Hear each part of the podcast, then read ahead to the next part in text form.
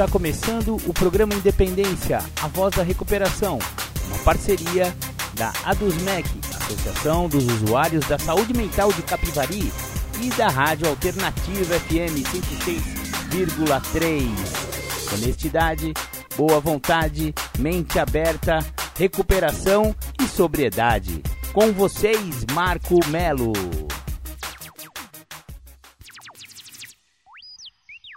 Marco Melo sou eu, sejam todos muito bem-vindos, sejam todas muito bem-vindas ao programa Independência. Hoje, 2 de setembro de 2022, dia de eleição. É, hoje vamos decidir quem será o nosso próximo comandante aí, geral do Brasil. Legal, legal.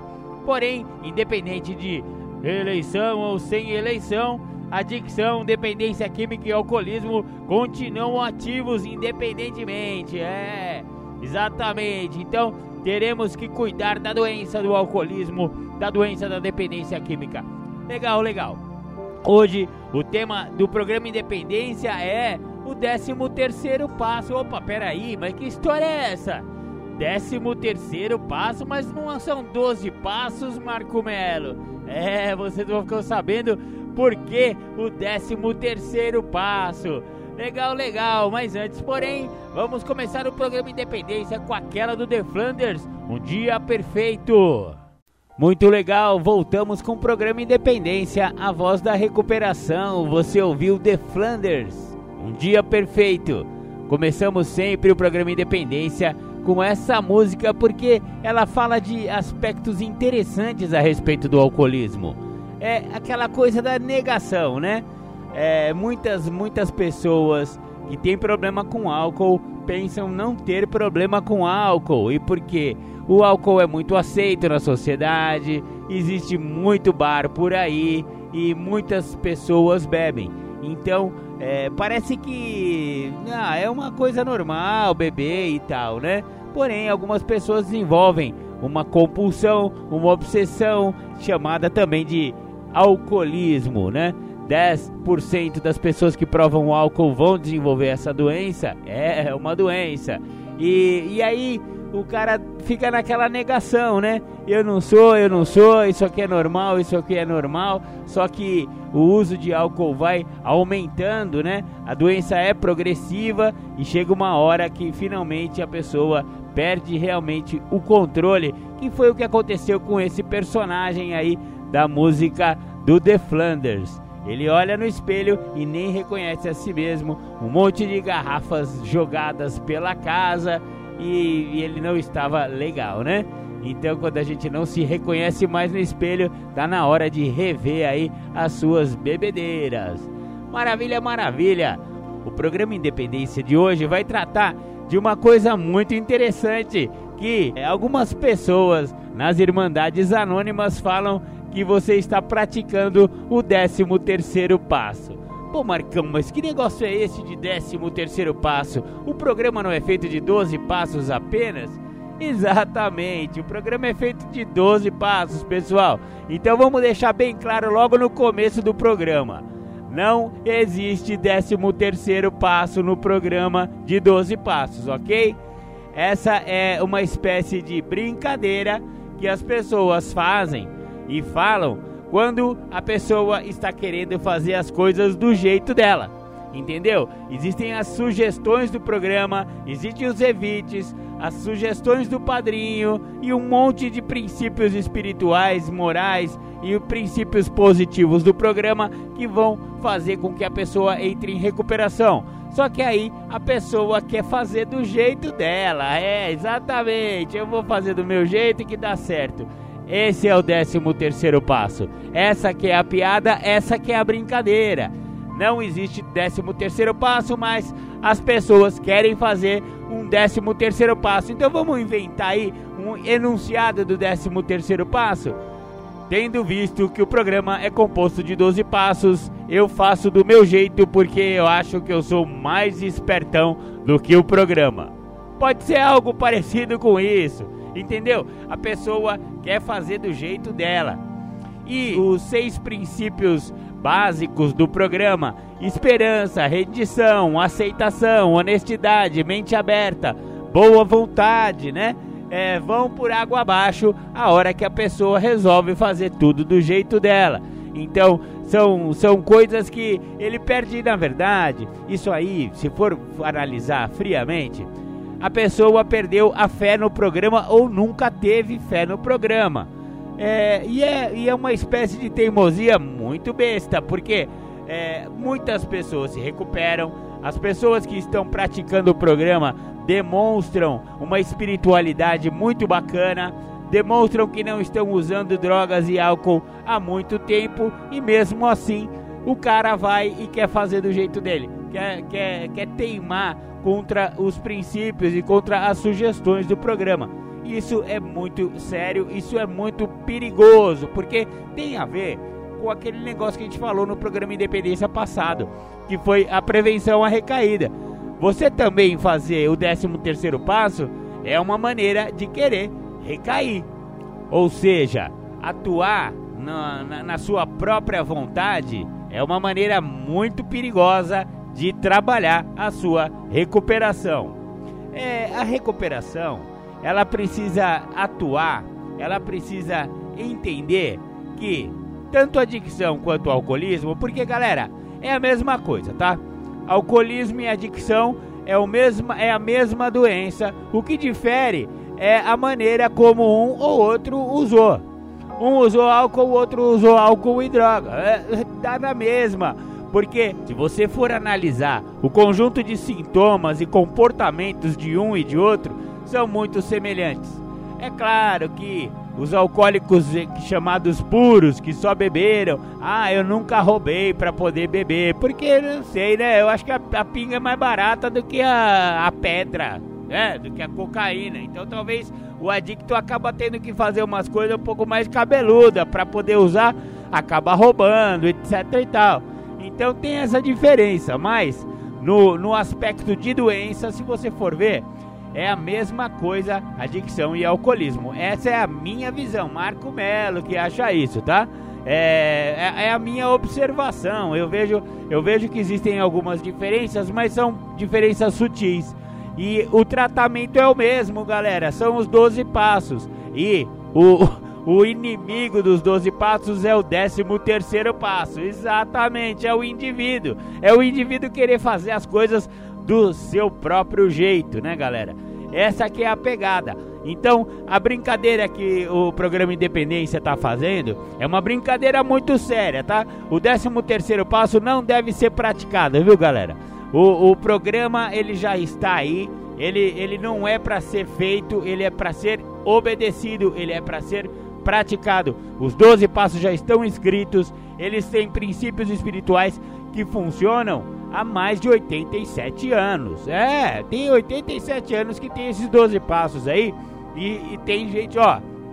Eu só não vou falar que tem alguém que tá sóbrio há 87 anos, porque não deu tempo dele ficar, né? Na Terra todo esse tempo. Mas o programa já tá aí há 87 anos e tem pessoas que ficaram o resto da vida desde quando conheceram o programa, ficaram limpos, ficaram sóbrios e nunca mais usaram. Por quê? Porque praticam diariamente. Por quê? Porque é diário. O programa é diário porque a doença é, é, é, é, é incurável. Então a pessoa tem que continuar praticando. A pessoa que pratica diariamente estes, estes princípios espirituais aí, morais e sei lá qual que mais do programa, ele vai ficar limpo, ele vai ficar sóbrio. Então, se os 12 passos funcionam, não, não vamos colocar um passo a mais no programa de recuperação. Tá ok? Tá ok. Vamos dar uma pausa aqui, vamos ouvir um som e já já a gente volta.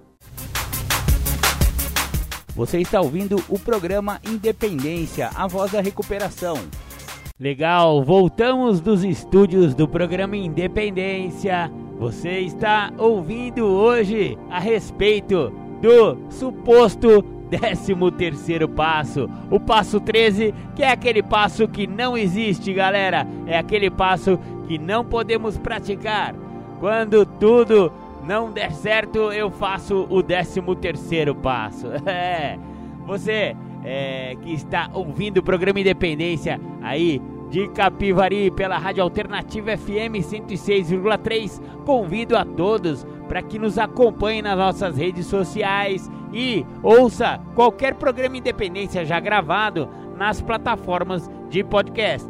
Estamos no Google Podcast, estamos no Spotify, estamos no Mixcloud e estamos lá no Anchor. É, é só acessar lá essas plataformas e procurar programa Independência. Siga-nos também no Instagram, programa.independência ou então Marco Acemelo 69 lá no Instagram.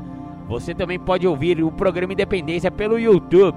Exatamente. Bota lá Marco ponto, não, não é ponto no YouTube, galera. Eu tenho mania. Marco.melo.1969 é lá no Face, tá, galera? Pode me adicionar lá que eu aceito todo mundo. E lá no, no YouTube é Marco Melo 1969. Marco Melo 1969. Você pode ouvir qualquer programa Independência já gravado. Estamos hoje no programa de número 161. Exatamente, 161 programas Independência. 161, 161 domingos que estamos juntos aqui na Rádio Alternativa FM. Maravilha, maravilha. Voltando aqui ao, aos aspectos da recuperação e esse negócio do 13 terceiro passo, eu falei no bloco anterior que é, a, a, prática desse tal, desse 13 terceiro passo, que é fazer do seu jeito, tem a ver com a falta de fé no programa, né? É, porque se você entender os princípios espirituais do programa e mesmo assim você quer fazer do seu jeito, isso, isso demonstra uma total falta de fé.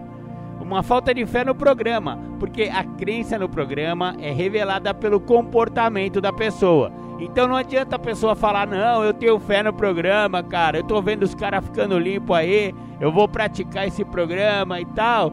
E na, no frigir dos ovos acaba fazendo as coisas do jeito dele. Sai do serviço, ah, eu vou dar uma passadinha lá no bar do Zé só pra ver se a galera tá. Mano, não vai no bar do Zé, cara. Você é alcoólatra, mano. No bar do Zé não vai dar certo, velho.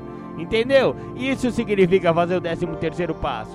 Se a sugestão do padrinho foi evite pessoas, lugares e hábitos, você vai lá e aparece no bar do Zé, cara. Ah, não, eu só vou tomar uma Coca-Cola e vou jogar um bilharzinho com os caras, mano.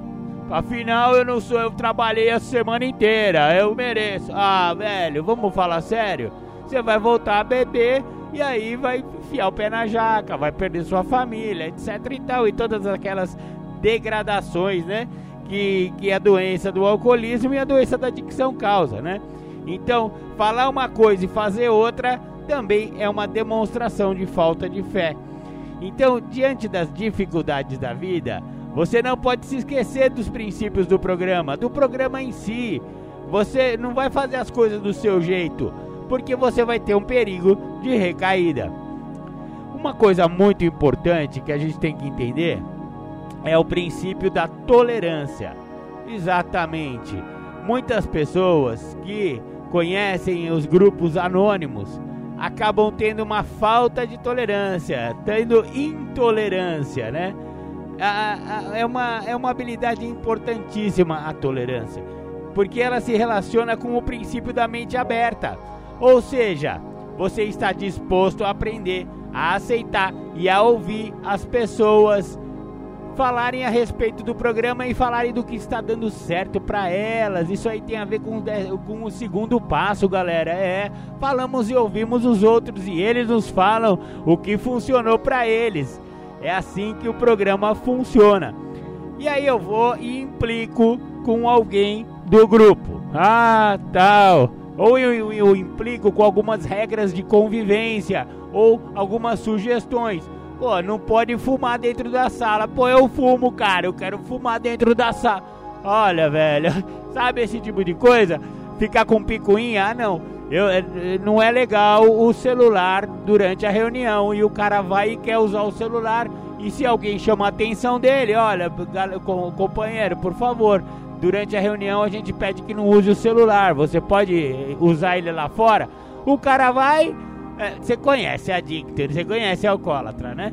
Eles ficam amuados, eles ficam bravinhos, é, e aí fica com uma perninha com o grupo ou com um companheiro e aí para de ir. Ah, não, eu não quero ir porque o cara chamou minha atenção porque eu tava atrapalhando, o cara tava atrapalhando a reunião. O coordenador foi numa boa, chegou para ele, companheiro, por gentileza, primeira tradição aí diz que o bem-estar comum deve vir em primeiro lugar, pelo amor de Deus.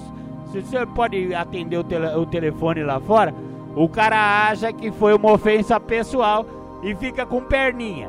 E aí não quer mais ir no grupo. Sabe o que acontece? O cara vai recair, vai arrebentar, meu, vai pisar na jaca, velho. Tem que ter o um mínimo de humildade, tem que ter o um mínimo de tolerância para poder entrar em recuperação. Você, você não pode pegar um ponto de divergência e extrapolar para tudo, sabe? Ah, não, esse negócio aí fica querendo encher meu saco, então não vou mais. Mano, teve só um pontinho de, de, de, de divergência ali. Você quer usar o celular e não pode usar o celular, mano.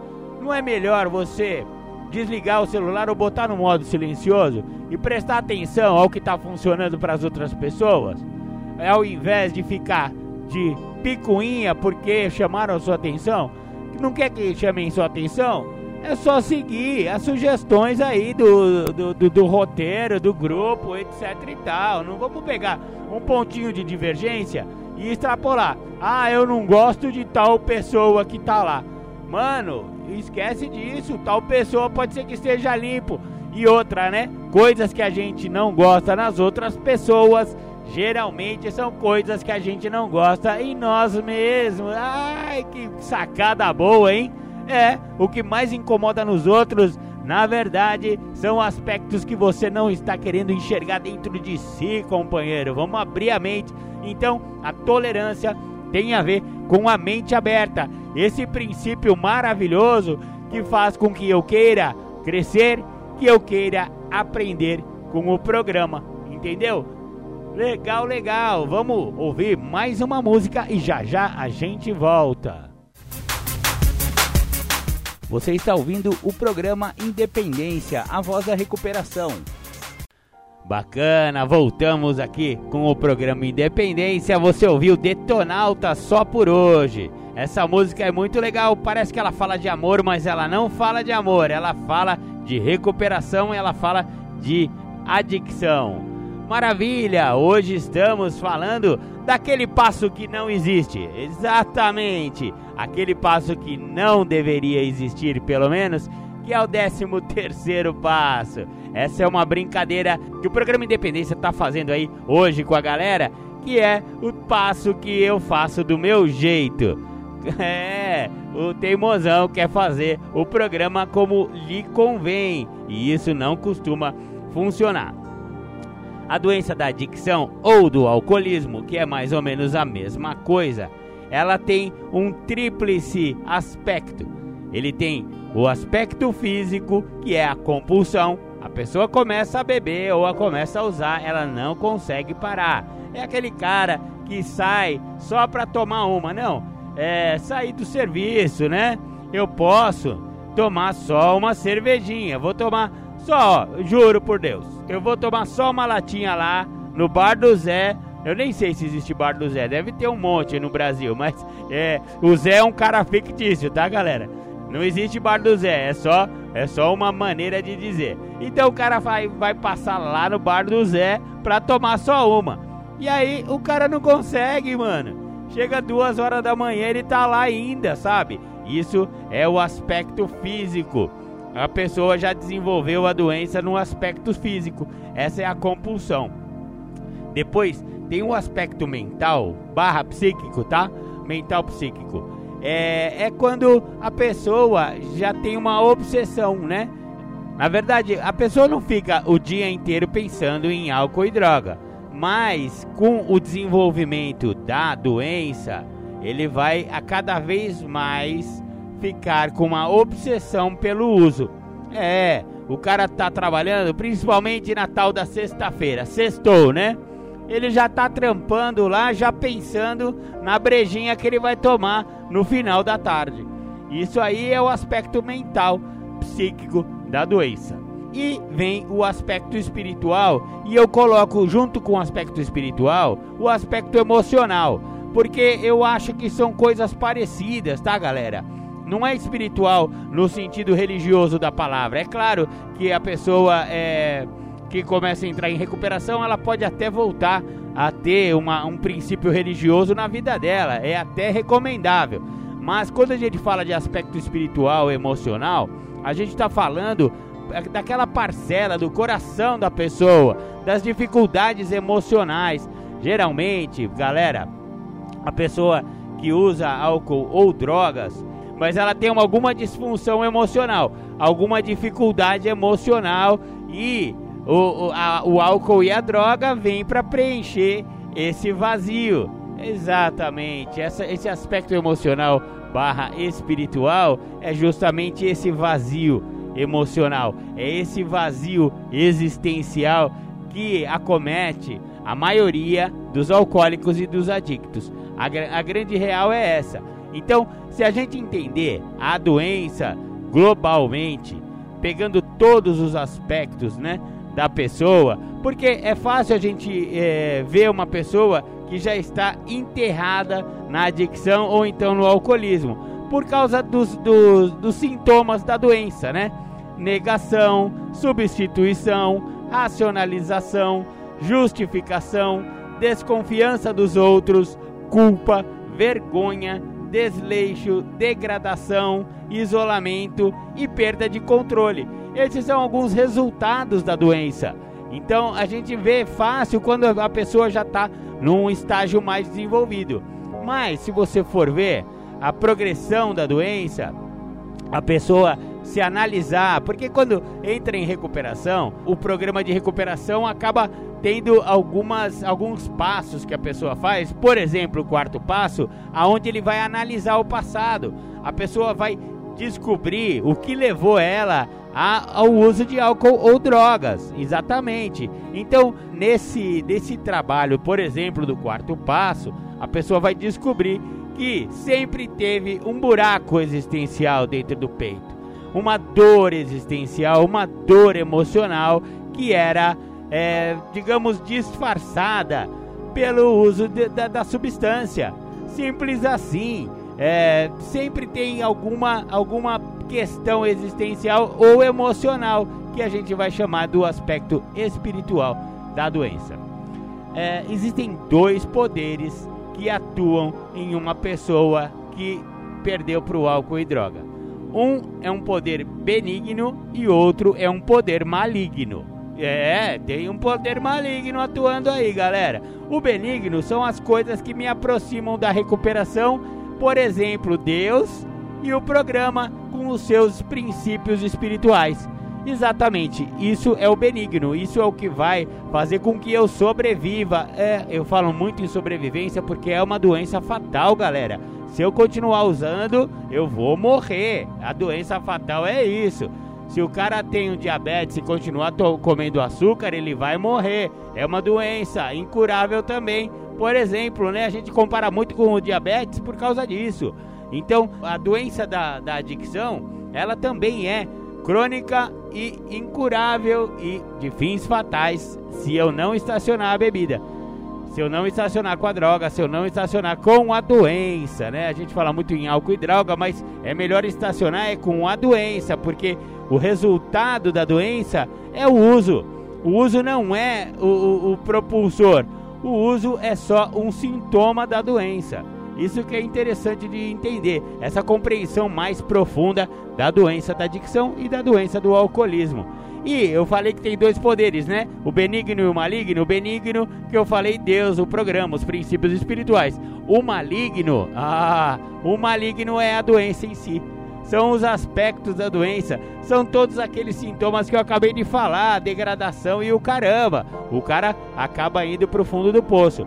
Mas acontece de uma hora para outra? Não, a pessoa não começa é, lá no começo do, do, da carreira de, de bebedor ou de usuário de droga usando um quilo de cocaína, não, ou, ou então 5 litros de pinga, não é assim. A doença vem de maneira sutil e é por isso que é muito perigoso, porque é uma doença que está disfarçada de diversão. Olha só que arapuca! Ó, oh, essa é a arapuca da doença. Ela vem disfarçada de, de, de alegria, de boteco cheio, de amizades, de meu, brincadeira. Você vai usando o negocinho lá, vai dando risadinha, é, galerinha bonitinha no boteco ou na rodinha de uso. Exatamente, mas essa é a arapuca, porque a doença é progressiva. E se o cara desenvolver, ele vai acabar na sarjeta, ou então vai acabar numa cracolândia, ou sei lá, né? Ou internado, né? Como acontece com muitos adictos e muitos alcoólicos. Acaba a família, né? A pessoa vê que está degradada a, a, a, relação e acaba se internando numa clínica de recuperação. Muito bem, nada contra. É, internação funciona se a pessoa sair da, da, internação e entrar no programa de tratamento lá das, dos 12 passos, né? E hoje falamos sobre o 13 terceiro passo, que é a teimosia. Vamos falar assim? O 13 terceiro passo é o passo da teimosia. Maravilha, maravilha, vamos ouvir mais uma música, já já a gente volta.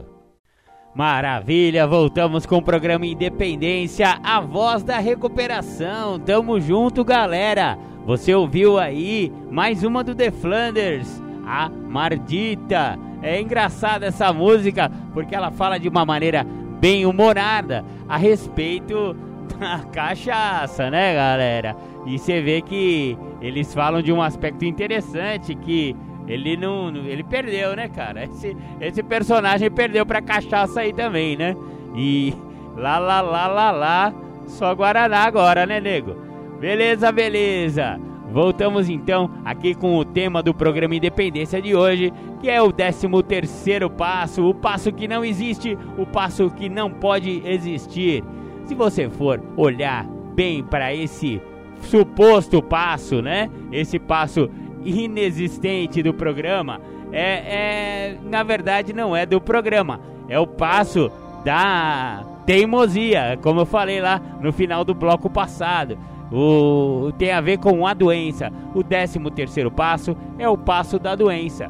Mas se você analisar muito friamente, por que, que a pessoa faz o 13 terceiro passo? Por que a pessoa quer fazer do jeito dela?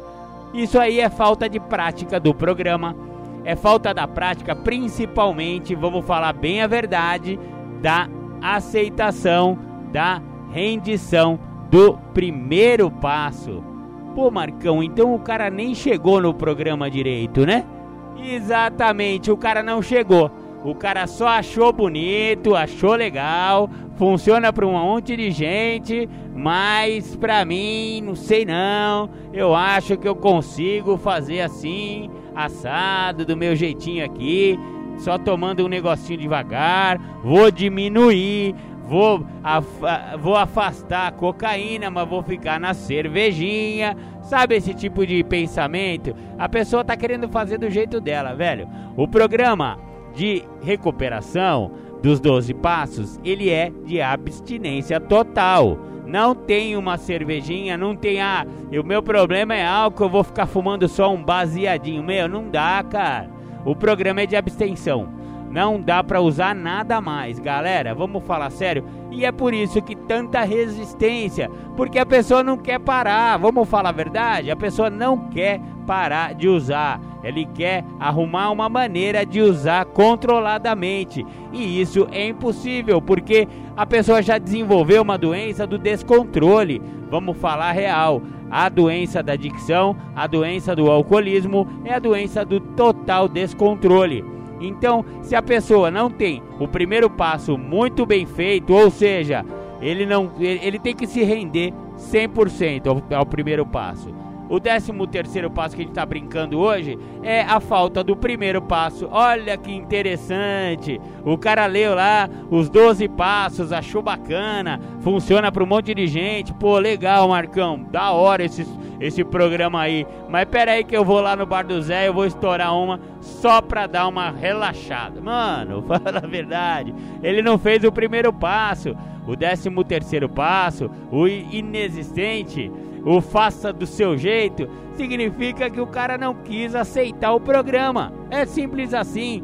Ele não admitiu que é impotente, porque se a pessoa admitir a total impotência perante a doença da adicção e a doença do alcoolismo, ao álcool e à droga, é impotência, filhão. Você está ouvindo o programa Independência, a voz da recuperação. Cado que vai levar a pessoa a fazer esse tipo de comportamento, né? De, de continuar querendo fazer do jeito dele. É, peguei o livro azul aqui do NA pra gente ver esse negócio do primeiro passo, porque é, fazer do jeito dele é justamente a falta de primeiro passo. Então, ó, eu vou, eu vou ler um trechinho aqui do primeiro passo, né? Sim, sou impotente perante minha adicção. Por outro lado, quando acertar minha vida, poderei lidar com as drogas. Tais pensamentos e ações nos levaram de volta à adicção ativa. Nunca nos ocorreu perguntar: se não podemos controlar a adicção, como podemos controlar nossas vidas? Nós nos sentíamos péssimos sem drogas e nossas vidas estavam incontroláveis. Incapacidade de se empregar, desleixo e destruição são facilmente identificados como características de uma vida incontrolável. Geralmente nossas famílias estão desapontadas, confusas e frustradas com as nossas ações e muitas vezes desertaram ou nos deserdaram. Nossas vidas não se tornam controláveis por conseguirmos um emprego, sermos aceitáveis socialmente e com o retorno aos familiares. Aceitação social não significa recuperação. Descobrimos que não tínhamos escolha ou mudávamos completamente nossas antigas maneiras de pensar, ou então voltávamos a usar. Quando damos o melhor de nós, o programa funciona para nós como funcionou para os outros. Quando não suportávamos mais nossas velhas maneiras de ser, começamos a mudar. A partir deste ponto, começamos a ver que cada dia limpo é um dia bem sucedido, não importa o que aconteça. A rendição significa que não temos mais que lutar.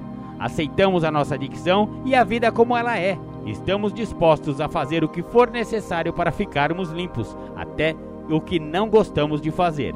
Até darmos o passo 1, um, estávamos repletos de medo e dúvidas. Muitos de nós sentiam-se perdidos e confusos. Nós nos sentíamos diferentes. Ao trabalharmos este passo, afirmamos a nossa rendição aos princípios do programa. Somente após a rendição começamos a superar a alienação da adicção. A ajuda dos, aos adictos só começa quando somos capazes de admitir a completa derrota. Pode ser assustador, mas é o alicerce sobre o qual construiremos nossas vidas. O passo 1 um significa que não precisamos usar, e isso é uma grande liberdade. Demorou muito para alguns de nós percebessem que suas vidas tinham se tornado incontroláveis. Para outros, o descontrole de suas vidas era a única coisa clara. Sabíamos no fundo de nossos corações que as drogas tinham o poder de nos transformar em alguém que não queríamos ser. Estando limpos e trabalhando este passo, somos libertados dos nossos grilhões. Entretanto, nenhum dos passos trabalha por mágica. Não repetimos apenas os dizeres deste passo, aprendemos a vivê-los. Percebemos que o programa tem algo de concreto a nos oferecer encontramos esperança, podemos aprender a funcionar no mundo em que vivemos. Podemos encontrar sentido e significado na vida e sermos resgatados da insanidade, da depravação e da morte. Quando admitimos nossa impotência e incapacidade de controlar nossas próprias vidas, abrimos a porta para que um poder maior do que nós nos ajude. Não é onde estávamos que conta, mas para onde estamos indo. Muito bacana esse trecho do, do finalzinho do primeiro passo do livro azul. Essa é a edição anterior, tá? O livro azul fininho que eu tenho aqui comigo. Oficial, literatura oficial de Narcóticos Anônimos. Se você reparar, é, a, a, o negócio de fazer o seu jeito é justamente a falta dessa rendição que eu acabei de explanar, né? Na verdade, quem explanou foi o livro azul, o texto básico de Narcóticos Anônimos. Fazer do seu próprio jeito é não se render às evidências óbvias, porque é muito óbvio, cara. Quando se a pessoa realmente é, admitiu que é um adicto, admitiu a sua impotência perante a adicção, é, é muito óbvio a, a degradação que a doença trouxe na vida da pessoa. Mesmo que a pessoa não esteja na sarjeta ou na cracolândia, porque é fácil a, a enxergar isso numa pessoa que está realmente é, maltrapilho, todo sujo, todo mijado. Aí é fácil ver que ele realmente perdeu. Mas e aquele cara bonitão que ainda tá com o carro, que ainda tem uma esposa, que ainda consegue manter o emprego? Esse cara também é adicto? Esse cara também é adicto. Ele também pode entender que perdeu para sua doença. Ele não precisa chegar ao fundo do poço para perceber que a sua vida com drogas não está dando certo. E é isso que o programa Independência está tentando alertar aqui. Para que a pessoa não precise chegar lá na Cracolândia, galera. A gente não precisa vir, virar um maltrapilho, um lixo humano na rua. É, galera, dá para perceber antes. Aliás, o programa Independência, olha, vai lá no, vai lá na plataforma, faz favor, faça um favor para a sua recuperação vá lá nas plataformas de podcast, vai no Spotify, procura o programa Independência lá e veja alguns programas de independência que nós fizemos a respeito de rendição. Você pode reparar que o, o, o intuito do programa Independência é justamente evitar que a pessoa chegue aos extremos da adicção e do alcoolismo. Parar a doença antes dela meu, antes dela te derrotar completamente. É muito melhor entrar em recuperação quando você ainda tem a sua família do seu lado, galera. Você vai precisar perder a sua esposa, perder a sua família, perder o amor dos seus filhos para poder finalmente se render. Olha que tristeza que é isso, galera. Vamos falar sério. É melhor a gente estacionar. A... Ó, identificou que é doente e que o negócio é progressivo e não tem outra, vai acabar perdendo tudo, mano, melhor estacionar a doença antes, antes de perder tudo. Essa é a intenção do programa Independência. Maravilha, maravilha. Agora vamos aos intervalos. Vamos ficando por aqui com o programa Independência de hoje. Espero que vocês tenham gostado do programa é, sobre o 13 terceiro passo, aquele passo que não existe, aquele passo da teimosia. Quando eu olho para mim mesmo e falo, não vou fazer esse negócio que esses caras estão falando, sabe? Então, é essa que é a brincadeira do programa Independência de hoje. Vamos ficando por aqui. Um beijo no coração de todos e hoje é dia de eleição. Vote consciente, vote com sabedoria. Maravilha, maravilha. Muito obrigado por todos terem me escutado hoje no programa 13 Terceiro Passo. Abraço, fiquem com Deus e tchau, tchau. Nós vamos dar continuidade falando do alto engano, do alto apadrinhamento, da autossuficiência, do processo de volta ao uso. Então, quando a pessoa não entende que ela está dentro do processo de volta ao uso, ela até acredita que ela é recaída ou que ela recaiu ela não compreende que quando ela fala eu recaí, uma recaída ela só se caracteriza após, após cinco anos de sobriedade. Antes disso, ele só voltou a usar. Leva três anos para que uma pessoa com prática contínua de apadrinhamento, de passo, de programa, de vivenciamento do que o programa tem a oferecer, para ela começar a ter um processo de mudança.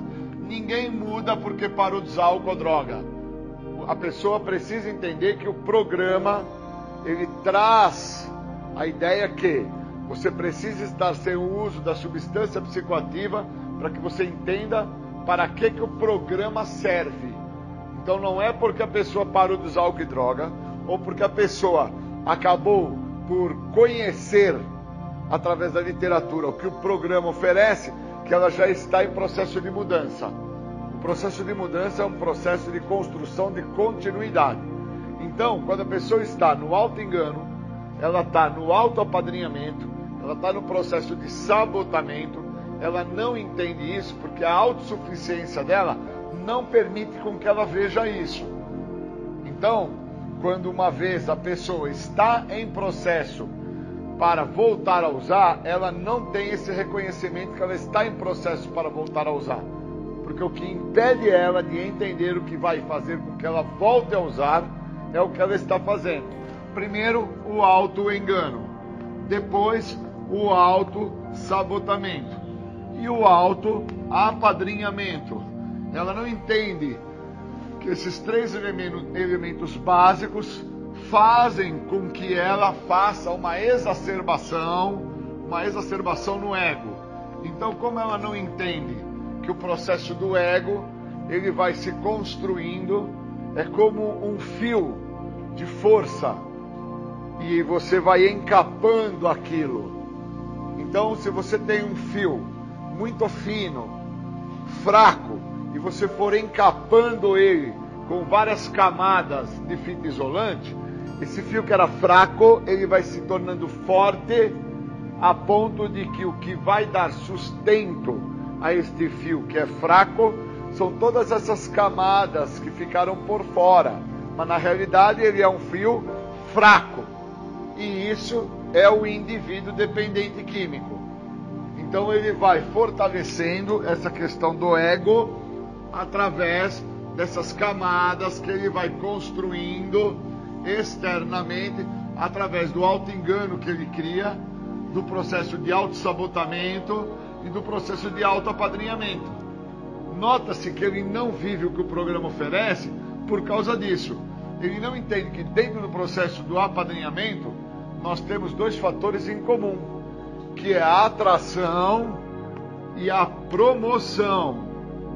Então eu preciso sacar que o que promove a atração é a maneira a qual o apadrinhamento trabalha. Eu preciso de algo que me promova, para que me traga algo que me atraia. Então, o que, que promove a minha pessoa, algo que me atrai? É a maneira como o outro está trabalhando o programa. E como é que o outro trabalha o programa? Através do apadrinhamento e não do auto-apadrinhamento.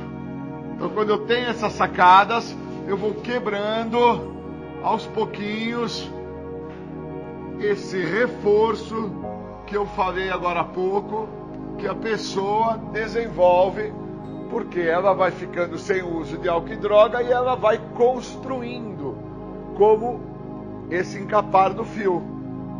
Então eu preciso entender que o fio fraco é o fio que precisa ser tratado não é a colocação de inúmeras voltas da fita isolante que vai impedir com que este fio não dê choque ou com que este fio não queime. Eu preciso sacar, porque senão eu não entendo que eu fico usando a fita isolante como um recurso, como eu uso o programa como um recurso, e não entendo que eu não estou precisando de um recurso, eu estou precisando de uma solução. E essa solução se dá quando eu uso o que o programa tem para me oferecer. A primeira coisa que o programa oferece é a libertação da doença da adicção. Então, se eu não entendo que a adicção é a minha escolha de vida, e se eu não mudo a minha escolha de vida, eu não estou me libertando da minha adicção. Porque a minha escolha de vida ainda é algo que me atrai tamanha, é, é, de, de, de, de tal forma que eu perder a minha escolha de vida, perder a minha adicção, me causa um medo e esse medo chega a ser até um medo paralisante. O que que eu vou ser sem ser isso que eu sou? Como que eu vou viver sem isso que eu acredito que vem dando certo? Por isso que eu preciso do outro. No primeiro passo do programa dos anônimos já deixa muito claro. A pessoa chega ao programa e ela chega trazendo com ela muita dor, muito sofrimento, muita angústia, muita tristeza. Então, esta é a escolha de vida que ela chega trazendo. O que ela não entende é que essa escolha de vida que ela chega trazendo se tornou a adicção dela. Tanto se tornou a adicção dela que quando ela está com muita dor, muita mágoa, muita raiva, muito ódio, muito rancor, ela vai lá na gavetinha do quarto dela e pega um produto que alivia todas essas dores. Ela lá fuma, cheira, bebe, come com farofa e fica sem ter nenhum problema. E ela não compreende que ela está usando um recurso em cima da adicção dela, pois a adicção dela nada mais é do que a escolha de vida dela.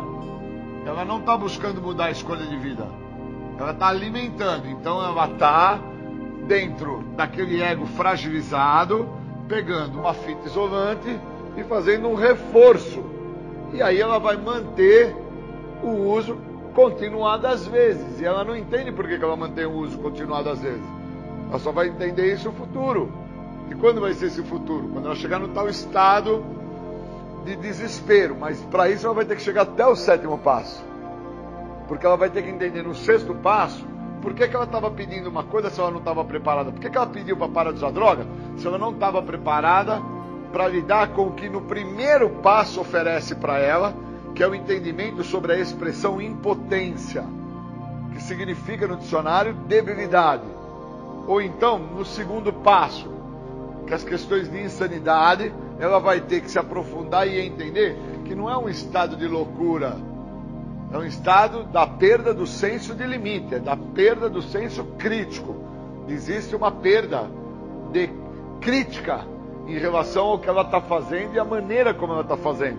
Então o cara acha que ele não está usando droga, ele até está em recuperação e ele não entende que ele está dentro do auto engano dele.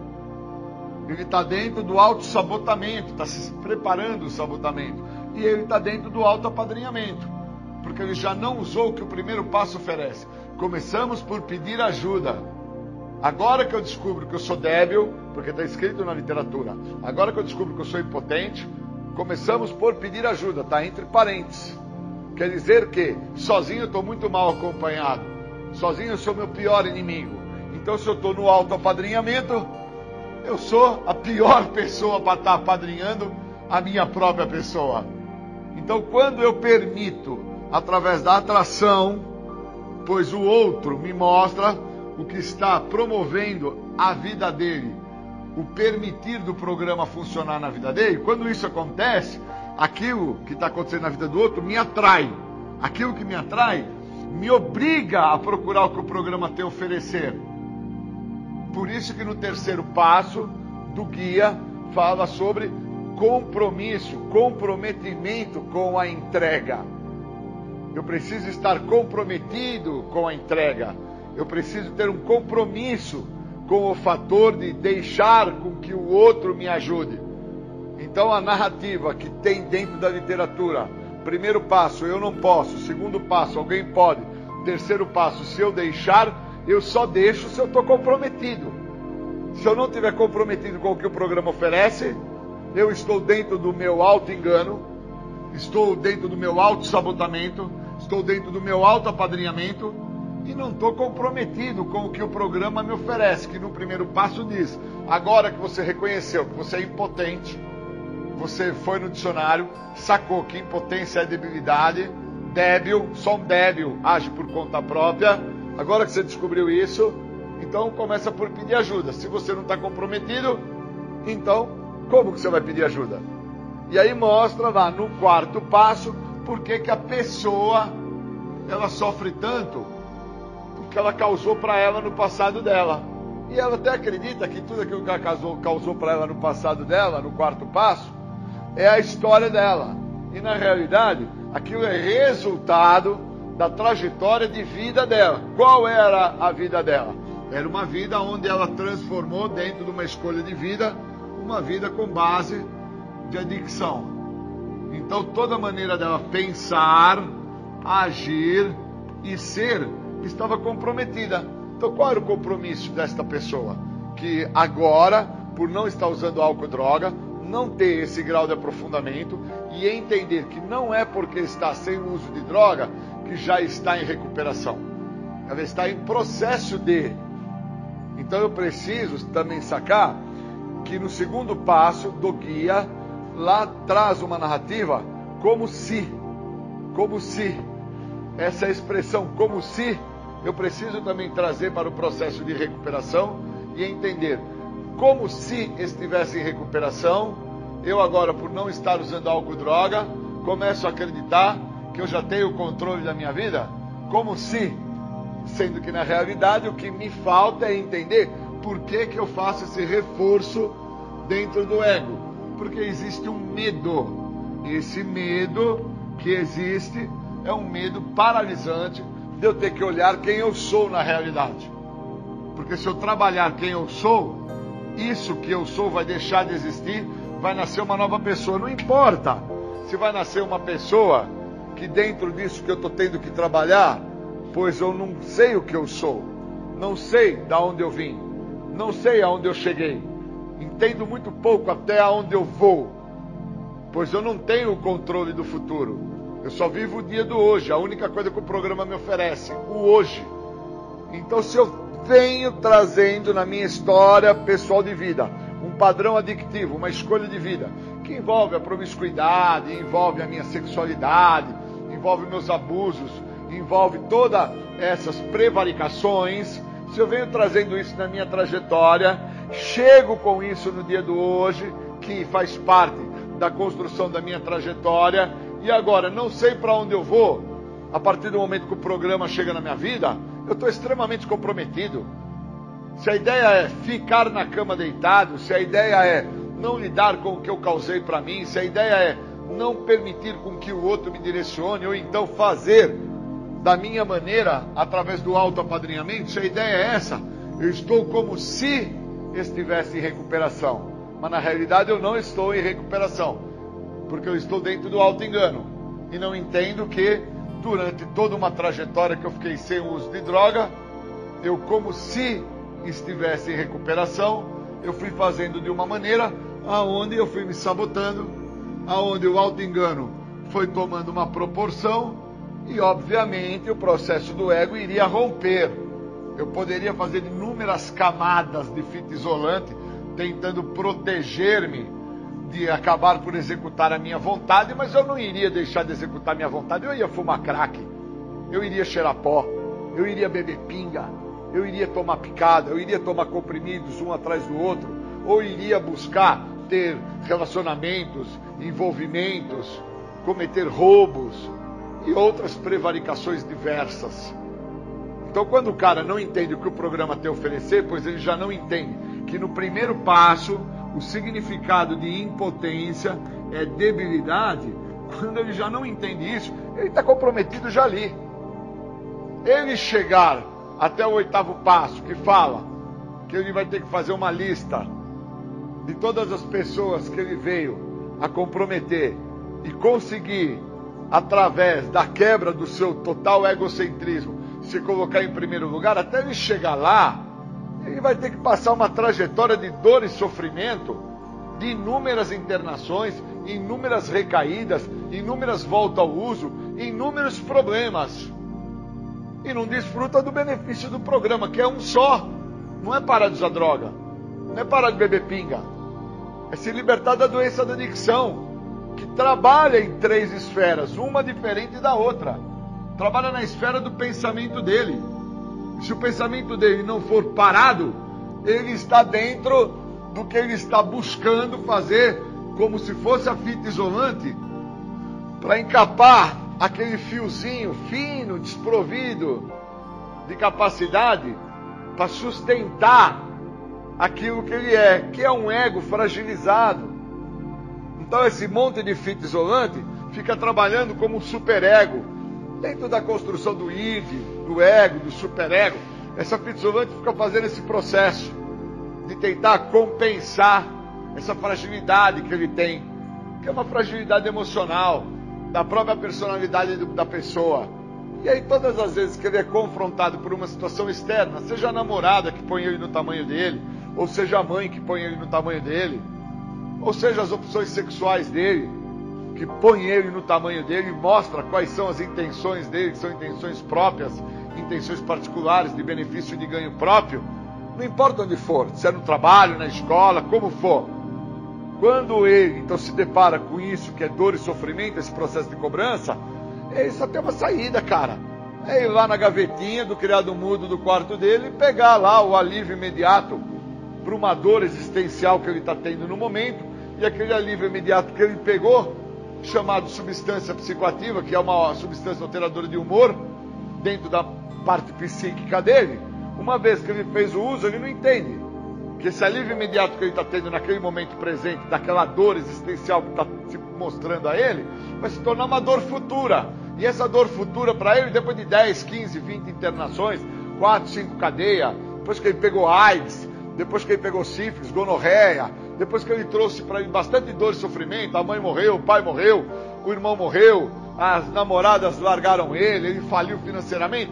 Depois de tudo isso, ele vai entender que aquele alívio imediato daquele momento que ele pegou lá na gavetinha do criado mudo se transformou numa dor futura, se transformou numa dependência química, numa dependência fisiológica. E ele passou então a partir dali daquela gavetinha do criado mudo a viver para abrir aquele criado mudo e abrir aquele criado mudo para poder viver através do que o criado mudo oferece que é sempre um alívio imediato num momento de dor existencial presente, que vai se tornar uma dependência futura. Só que esse entendimento, que é um grau de aprofundamento, só vai ter quando ele entender que o auto-engano se mostra a partir do momento que a pessoa está sem o químico. Primeiro precisa estar sem químico para começar a viver o auto-engano. Enquanto tem químico, não entende que está se enganando porque não entende o que tem que tratar. Está preocupado em fumar, cheirar, beber, ficar louco. Então, quando tira o químico, ele começa a sacar que ele está num processo de auto-engano, porque não tem droga e os comportamentos dele estão arrebentando ele. E aí ele começa tendo a possibilidade de entender que esse padrão é um padrão de sabotamento. Se ele permitir entender que isso é um padrão de sabotamento, ele vai entender por que, que ele faz o processo do autoapadrinhamento. Por que, que ele não permite com que uma pessoa de fora venha para ele, faça parte da história, da narrativa dele, faça parte da trajetória de vida dele e mostre a ele que por inúmeras internações, inúmeras cadeias, inúmeras vezes na faculdade, inúmeras vezes nos cursinhos, inúmeras vezes nos seus próprios relacionamentos amorosos ou nos seus relacionamentos profissionais, ele não deu certo. Por causa que ele sempre trouxe um quadro de debilidade e que ele nunca reconheceu. Por isso que a pessoa precisa fazer o tratamento. Não basta ficar sem usar. Só ficar sem usar não significa recuperação. Significa saberemos somente meia verdade. Esse é o processo que o fator de debilidade não deixa a pessoa reconhecer. Que parar de usar é somente meia verdade. Queria agradecer a oportunidade de poder deixar aí a ideia do quanto eu, me, eu posso estar me encontrando no auto-engano, no meu auto-sabotamento, no meu auto-apadrinhamento e não reconheço isso porque eu estou sem uso do químico. Valeu. Obrigado. Você está ouvindo o programa Independência, a voz da recuperação. Boa tarde, queria falar sobre a importância dos passos para se autoconhecer. Eu, fazendo uma leitura do programa, no quarto passo, tem um tópico que fala só sobre o inventário. A importância que tem de se auto-inventariar, no caso, se autoconhecer interessante, né? Que eu acredito que quando eu chego ao programa, eu chego dentro de um quadro de uma sociopatia social. Eu busco, dentro de conceitos sociais, ficar apático, porque eu fico muito vinculado por anos dentro do uso da substância química, do álcool e outras drogas, e com isso eu me anulo de qualquer participação social. Aí ali começa a se caracterizar uma sociopatia. E eu preciso quebrar isso. Senão, eu estou fadado às infelicidades do sociopata, que dentro do viver e sobreviver de um mundo exclusivo, único, aonde eu não deixo com que ninguém pertença ou faça parte, esse mundo que eu escolho como meu mundo para viver é um mundo extremamente nocivo. Tendo droga ou não tendo droga. Porque eu tenho que olhar que quando eu estou no uso da droga, a minha preocupação é em sentir a sensação do uso da substância.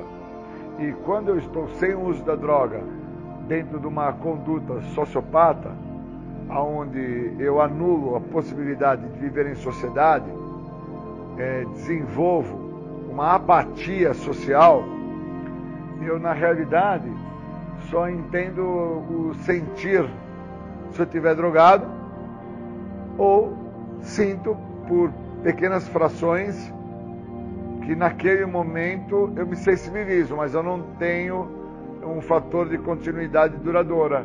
Então eu não permito sentir de uma forma mais intensa para que eu me modifique na situação que eu estou.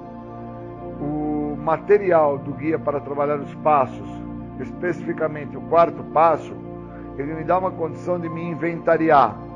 E quando eu me inventario sobre quem eu sou, aonde que eu me encontrava com isso que eu sou, independente do uso de álcool e de drogas, aonde que eu me encontrava, o que que eu fazia lá, usando ou não usando, aí eu saio daquela situação, vou para algum local fazer um tratamento, independente se nesse local vou me tratar ou não, recebo o programa dos anônimos, os passos, nada determina que eu vá usar o programa de passos onde eu me encontro. Nada mostra-se no sentido de que se eu não usar os passos, eu não vou ser feliz. Então, o processo de continuidade do inventário, ele me favorece para que eu me veja, me reconheça e me entenda como a pessoa que precisa de algo para sair da situação que eu estou. Senão, eu não vejo que eu trago comigo de muito antes até da ideia que o uso da droga e do álcool foi o que me trouxe problemas maiores, eu trago comigo sintomas de uma sociopatia, sintomas que me anulam de viver em sociedade e me faz acreditar que da maneira a qual eu vivia e da forma que eu acreditava viver, eu teria algum tipo de sucesso, ou prestígio, ou poder. Porque depois, quando eu tenho contato com o uso do álcool e de outras drogas, eu continuo a acreditar que o álcool e a droga me davam poder, me davam uma sensação, que é uma falsa sensação, na verdade, de poder, de prestígio, de domínio, de interação, de convívio. E no fundo, no fundo, isso é fake, é falso, não é real, não é palpável. E por não ser palpável, é que fazendo o processo do inventário, quando eu acabo por me inventariar, acabo por saber quem eu sou, da onde eu me encontrava, com o que, que eu me encontrava naquele local, fazia uso do que naquele local, independente do álcool e a droga naquele local. Senão eu fico canalizando energia para que aonde eu estava ou aonde eu estou, aonde eu vou, é, sem droga é que eu vou ter sucesso. E a ideia é, parar esse mecanismo de defesa que traz uma ideia que eu acho que é uma imagem fantasiosa, mentirosa, que a vida do ser humano, no caso a vida do Júlio, ela só era ruim porque tinha álcool e droga, e não é isso. Quando eu fiz o meu inventário, eu descubro que eu já era ausente a participar socialmente de uma série de atividades na escola, na família, nas festas, nos relacionamentos, na própria rua com as crianças da rua. Então o inventário, ele me colocou a par de quem eu era, onde eu me encontrava, o que, que eu fazia, onde eu me encontrava. Depois, quando eu tive o contato com o álcool com a droga, o que, que eu me transformo.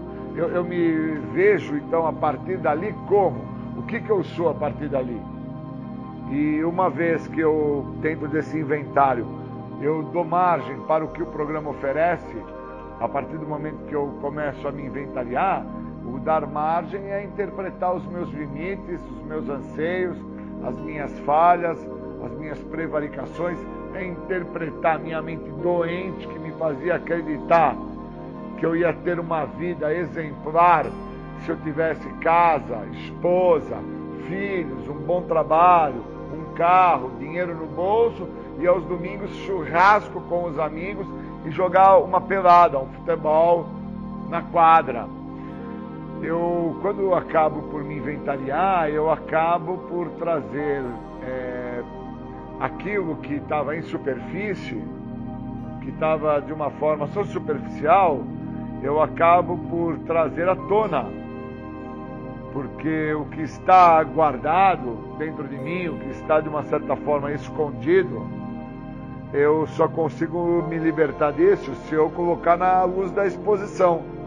Eu não me liberto do que está escondido dentro de mim se eu acreditar que só por deixar na superfície é o suficiente. O que eu deixo na superfície muitas das vezes é o que eu quero que o outro veja. E aí aquilo que eu quero que o outro veja cria até um impacto no outro, do outro ficar impressionado. Mas a realidade é que eu preciso que o outro me enxergue, que o outro saiba quem eu sou, de uma forma mais profunda. Porque quem precisa saber quem que eu sou de uma forma mais profunda sou eu mesmo. Quem precisa entender esse fator de sociopatia que eu, que eu trago comigo, esse fator de anulação social, que depois, com o uso do álcool e das drogas, dentro de uma imagem é, fictícia, lúdica, eu até acreditei que eu tinha criado um elo de relacionamento e convívio. Esse é o cara que precisa se tratar. É esse cara que precisa de tratamento.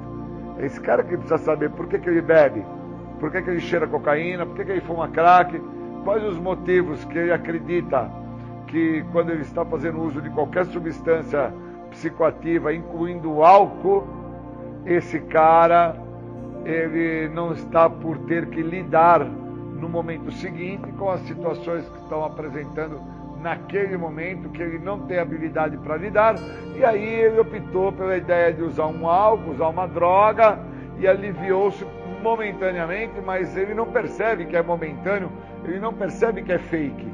Eu levei muito tempo para entender que todas as vezes que eu fiquei a tentar usar álcool e drogas, eu fiquei a sofrer. Eu fiquei a pastar. Eu não fiquei a ganhar eu fiquei a pastar, eu fiquei a sofrer demais. E que eu não posso continuar dessa maneira. Eu fico por muitos anos dentro de uma ideia que o uso de álcool e de droga é que tinha me prejudicado. E não foi o uso de álcool e de droga. Foi muito do que antes eu não tinha tomado atenção, porque eu não tinha ferramenta, não tinha material algum para que eu pudesse inventariar quem eu sou, de onde eu vim, para onde eu vou. Eu preciso me inventariar. Eu preciso saber quem eu sou. Eu preciso me tratar.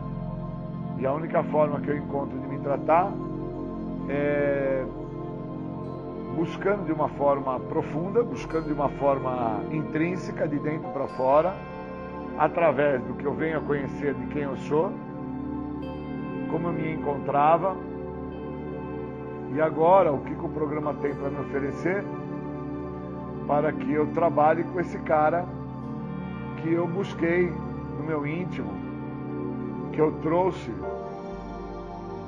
né, que eu acabo por conhecê-lo. E uma vez que eu encontre essa pessoa, eu agora começo a entender do que, que essa pessoa é capaz.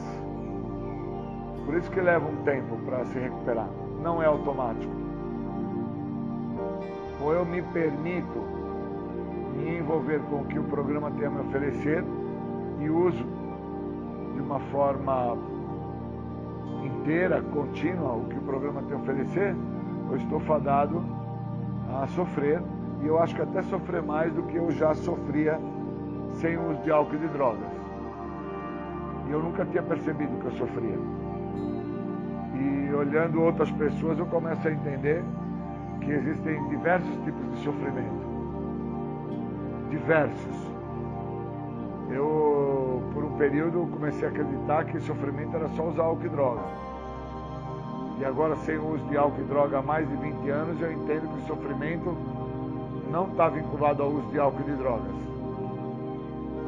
Sofrimento são questões de ordem pessoal que eu devo tratar, que eu devo olhar, que eu devo falar, que eu devo conhecer, para que eu não vá buscar através da substância química um alívio. E às vezes eu vejo um amigo sofrendo e vejo que a intenção de parar aquele sofrimento é buscar alguma coisa para aliviar o que está acontecendo. E a própria pessoa às vezes não está entendendo que o que está faltando a ele é ele se compreender. E que se ele não fizer isso, ele vai buscar os recursos que ele sempre buscou. Seja no álcool, na droga, seja no roubo, onde for. Onde for. Então acho que é importante dividir isso com o grupo, dividir isso com as pessoas porque o programa me deu condição de me encontrar, o programa me deu condição de me autoaceitar, o programa me deu condição de interpretar aonde que eu estava me encontrando antes de fazer o uso. Da primeira vez que eu fiz o uso, onde eu me encontrava, quais os fatores de comparação, de justificação, de racionalização, de desconfiança das pessoas que estavam à minha volta e eu me encontrava com essas pessoas, eu estava junto com elas ou eu estava dentro de um parâmetro onde eu acreditava que eu seria feliz, dentro de uma apatia social que eu tinha, que eu acreditava que se eu vivesse dentro de um mundo onde só eu vivia naquele mundo, as pessoas à minha volta iriam me compreender, iriam me aceitar e eu não seria incomodado. E na realidade, o incômodo já existia, porque eu existia, porque eu fazia parte de, querendo ou não, de uma forma social da sociedade que eu fazia parte. Que era o meu pai, minha mãe, meus irmãos, meus amigos, a escola, os futuros empregadores. Então o programa ele me trouxe realmente para me olhar, me ver, me entender, me compreender e me deu uma chance ímpar para que eu viva feliz, para que eu viva de uma forma mais leve, sem tanta cobrança. Então, quando eu tenho amigos a quais estão sendo cobrados pelas suas escolhas pessoais de vida, eu compreendo já através da maneira como eles estão se mostrando para mim que existe uma característica de apatia social. Estão apaticamente buscando uma forma de não terem que, em parâmetros sociais, se adequarem ou se modificarem. Acreditam que vão ser felizes com os moldes de vidas que os mesmos trazem para eles. Só que a prática me diz que eles não vão ser felizes, que não estão sendo felizes. E eu não quero isso para mim, como eu também não desejo isso para ninguém, que é o fator de infelicidade, né? Então eu queria é, agradecer nesse momento a isso, para a gente poder falar um pouco disso. Obrigado. Você está ouvindo o programa Independência, a voz da recuperação. Queria agradecer aí por causa da meditação do dia de hoje. A meditação eu achei ela muito importante quando ela fala da condição de que apenas podemos, através da vontade de um poder maior, realizar a nossa vontade não realizamos nada através da nossa vontade própria, mas sim através de algo muito maior. E eu acredito que esse algo muito maior, ele se manifesta muitas vezes pelo outro. Não acredito que Deus desça na forma de Shazam ou de um raio na face da terra e com isso transforme a vida de alguém. Eu acredito muito que o outro tem a capacidade, quando eu permito que o outro faça isso, de acontecer uma transformação na minha vida.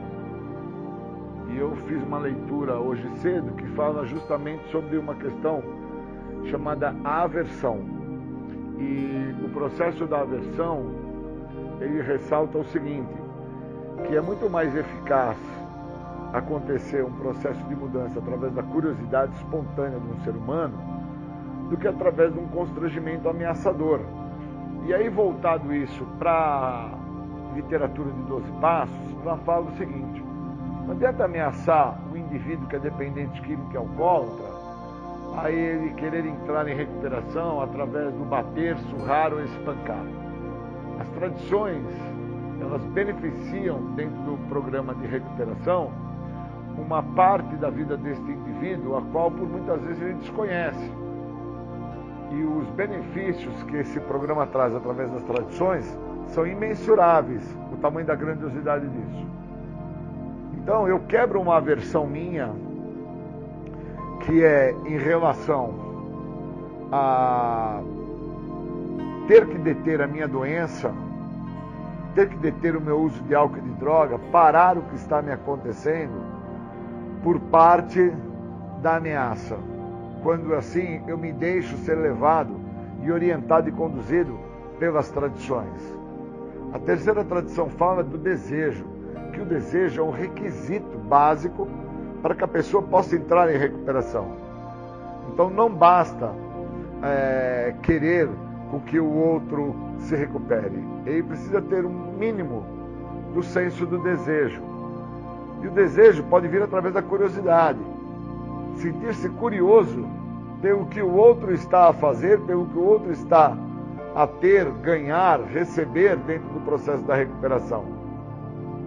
Porque na nossa literatura de 12 passos, 12 tradições, 12 conceitos, fala que não adianta bater, esmurrar, espancar, não adianta rezar pelo outro, não adianta pedir pelo outro, não adianta você tentar morrer pelo outro. Ele só vai deter o problema que ele traz com ele, seja o álcool, a droga ou outra situação que está cometendo ele naquele momento, quando assim ele quiser.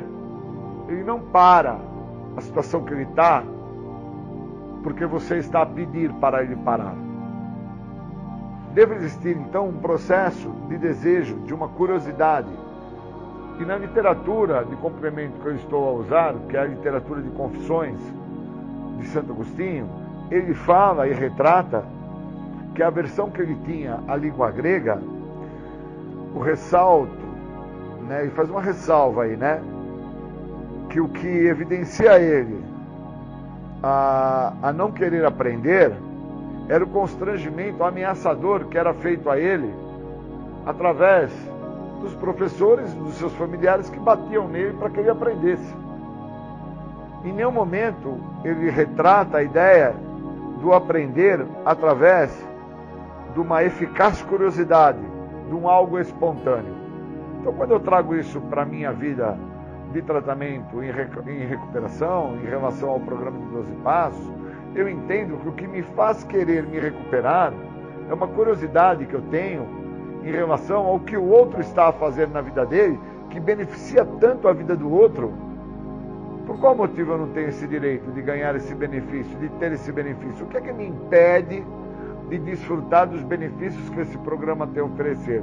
No primeiro passo, fala que as restrições é que me privam de benefícios. E somente me livrando das restrições é que eu vou desfrutar do benefício do programa. E aí na última página do Mais Terá Revelado diz que o único benefício que esse programa oferece é a libertação da doença da adicção. O segredo que tanto me escapou. Então que segredo é esse que tanto me escapa, que não me deixa ser curioso em relação a querer descobrir esse segredo que outras pessoas já descobriram? descobriram a ponto das mesmas estarem levando uma vida muito melhor do que todas as vidas que elas já viveram, com droga ou sem drogas. Então, por qual motivo eu vou ficar a criar aversão sobre o que pode vir a funcionar para mim? Como assim já funcionou para outros? Porque no segundo passo do Guia para Trabalhar os Passos de Narcóticos Anônimos, ela fala que falamos e ouvimos os outros e é eles que nos mostram o que está funcionando tanto para eles como funcionou para outros antes destes e que agora pode vir a funcionar para mim. Então, se eu entender que a perda do meu senso de limite é o que me compromete, é o que me atrapalha, é o que não me deixa entender o que está me acontecendo, se eu conseguir compreender que a perda desse senso de limite é o que vai é, fazer com que eu não olhe o que o outro está tentando a me direcionar, é o que eu não percebo o que o outro está tentando a fazer na minha vida. Uma vez que eu entenda que eu estou em processo de aversão, eu posso até entender o que fala no quarto passo do programa, que fala que muitos dos nossos, é, devido às suas aversões e contradições sobre o que primeiro trouxe eles ao programa, é o que os impede a entender quem são. Então, quando eu começo a entender que eu sou um ser que crio aversões, que crio justificativas, que racionalizo, que crio desconfiança do outro, que crio inúmeros meios e maneiras para não permitir com que o programa funcione na minha vida como assim já funcionou para o outro. Quando eu começo a entender esta dinâmica, eu vou entendendo, né? Que muito do que me aborrece que faz parte da literatura só me aborrece quando eu me encontro em restrições aos benefícios do programa. E essas restrições, a quais eu assim retrato, é o que me priva de entender o que esse programa tem para mim. Se ele me oferece a libertação da doença, que é algo muito maior do que o uso de álcool e de droga, por que não então retratar a doença através dos sintomas desta? que fala na literatura no primeiro passo? Por que não partilhar sobre as minhas justificações, racionalizações, desconfiança dos outros, culpa, vergonha, desleixo, as minhas degradações como ser humano num todo?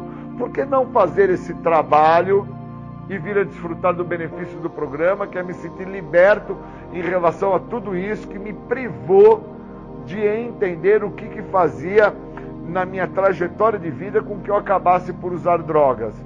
Pois eu não saía da minha casa às 8 horas da manhã para tomar um copo de pinga ou fumar uma maconha ou, ou ir na boca comprar uma cocaína, porque eu saía de casa direcionado a isso. Eu saía de casa até com a ideia de trabalhar, produzir, ganhar, efetuar algumas coisas para a minha vida como um todo. Eu saía nesse intuito. Mas no meio do percurso, eu passava a justificar, racionalizar, eu passava a questionar, eu passava a indagar e o resultado final de todo esse processo de aversão sobre a minha saída da minha casa, que era em prol de benefício, de ganho, eu acabava na droga. Mas eu só venho a ter esse conhecimento quando eu entro em contato com o que eu sou. E para que eu entre em contato com o que eu sou, eu tenho que deixar essas restrições que eu crio de falar sobre quem eu sou fora desta trajetória. E aí eu consigo trazer de uma maneira mais clara, mais lúcida, qual a trajetória que eu fazia ao sair da minha casa até o momento de chegar no uso. Eu fazia uma trajetória onde eu acabava por construir a ideia do desmerecimento. Eu acreditava que eu tinha que condições e que eu merecia, vamos falar assim, muito mais do que eu tinha e não entendia que para se ter algo, precisa se fazer algo. Então eu queria ter ganhos, benefícios, eu queria ter reconhecimentos sem movimento, e recuperação é movimento. Então, enquanto eu crio uma aversão a uma situação de movimento, eu não entro em recuperação. Então, a recuperação não é somente parar de usar álcool e droga. Eu preciso me movimentar em prol de não voltar a usar álcool e drogas. Então eu tenho que me movimentar em questões de ordem psíquica, em questões de ordem emocional, em questões de ordem social, em questões de ordem financeira. Eu tenho que me movimentar em várias áreas da minha vida para que eu consiga assim vir a entender o que, que é essa questão das restrições que me privam do benefício que o programa tem a oferecer. As restrições estão no não me movimentar ou não me modificar. E dentro dessa literatura de apoio que eu fiz, eu entendi claramente os motivos a quais a pessoa, no caso Santo Agostinho, ele ressalta a evidência que para ele era extremamente difícil aprender uma outra língua, porque ele não tinha essa curiosidade espontânea a qual eu estou tentando retratar, que muitas das vezes eu estou no grupo e escuto uma partida de um companheiro, ou então escuto um passo de um afilhado, e naquele momento, aquela narrativa daquela pessoa me gera uma curiosidade para que eu venha a entender ou então busque a tentar compreender, descobrir dentro dessa curiosidade que me gerou, o que, que essa pessoa estava a fazer para ter aquilo. O que é que essa pessoa galgou? Como é que foi o caminho? Qual foi a trajetória dessa pessoa que a fez interpretar a importância deste programa na sua vida que mudou a sua história de vida? E Santo Agostinho ele ressalta que o que não permitia com que ele viesse a estudar e a descobrir, a descobrir gramaticalmente outras línguas era o constrangimento ameaçador que ele recebia por parte das pessoas, no caso, seus professores e seus familiares, que estavam a cobrar dele aquilo. Então, na terceira tradição da literatura, determina de uma forma muito sábia que não adianta bater, trancar, esmurrar, surrar. A pessoa precisa desenvolver através do desejo dela o interesse desta curiosidade sobre o que é que pode vir a funcionar para ela, como já vem funcionando para outros, e com isso ela desfrutar do benefício que esse programa oferece há mais de 50 anos, que é a libertação da doença. E uma vez que eu me liberte da doença, automaticamente eu vou deter a questão do uso da substância psicoativa que normalmente está me fazendo mal. Seja o álcool, seja a cocaína, seja crack, seja um comportamento abusivo, seja um autoabandono, seja um descaso, um desleixo. Não importa a variação, importa o que está se apresentando.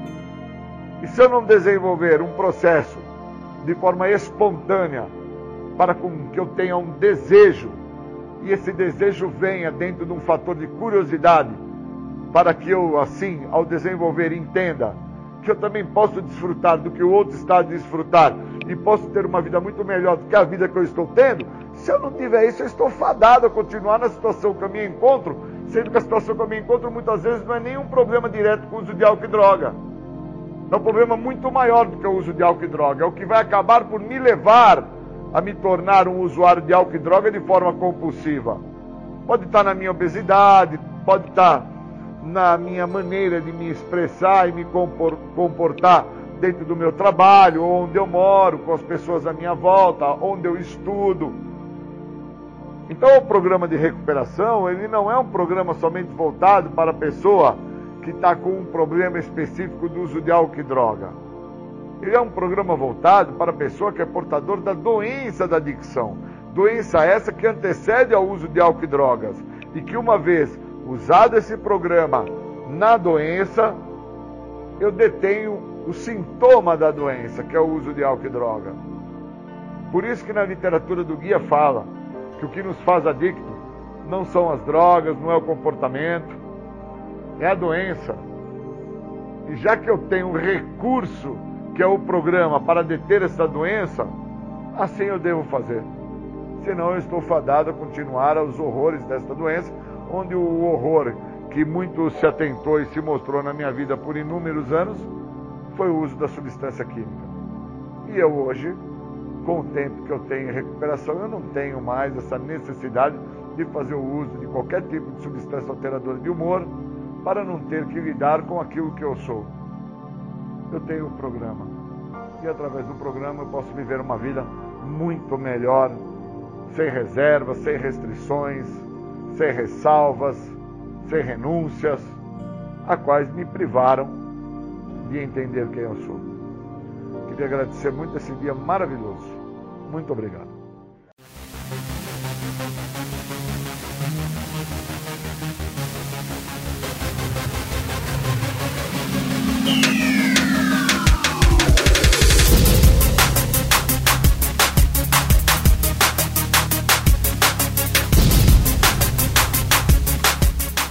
Você ouviu o programa Independência, a voz da recuperação, uma parceria da ADUSMEC, Associação dos Usuários da Saúde Mental de Capivari e da Rádio Alternativa 106,3. Até domingo que vem, com mais informações a respeito de dependência química e alcoolismo. Obrigado, até mais!